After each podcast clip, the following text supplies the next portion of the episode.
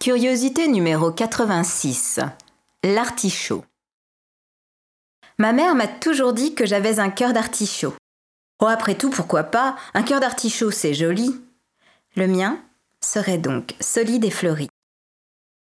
Quand j'ai rencontré C, il a poussé tout d'un coup et s'est enraciné au plus profond de moi. Sa tige s'est enroulée le long de ma colonne vertébrale. Je la sentais parfois qui serrait et m'oppressait un peu. Il a rempli ma cage thoracique de toutes ses ramifications. À l'intérieur, bien protégé, il s'est épanoui en une seule et énorme fleur qui s'appuyait tout contre mon cœur. Tous deux battaient, vibraient à l'unisson. Parfois, selon les saisons, je les soupçonnais de se flétrir. Ça faisait un peu mal. Mais il repartait toujours tête haute. Faut dire, c'est salement résistant un artichaut. C'est de la famille des chardons, du chien dent qui pousse partout, même là où ça devrait pas. Quand il m'a dit on fait un break, il s'est brisé net, guillotiné à coups de mots, désingué en moins de deux. Il a perdu la tête et s'est écrasé contre un ventricule, étouffant un poumon.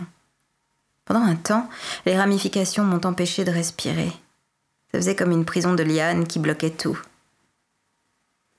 Je ne savais pas comment arracher tous les nœuds qui s'étaient glissés entre mes cartilages et mes vertèbres.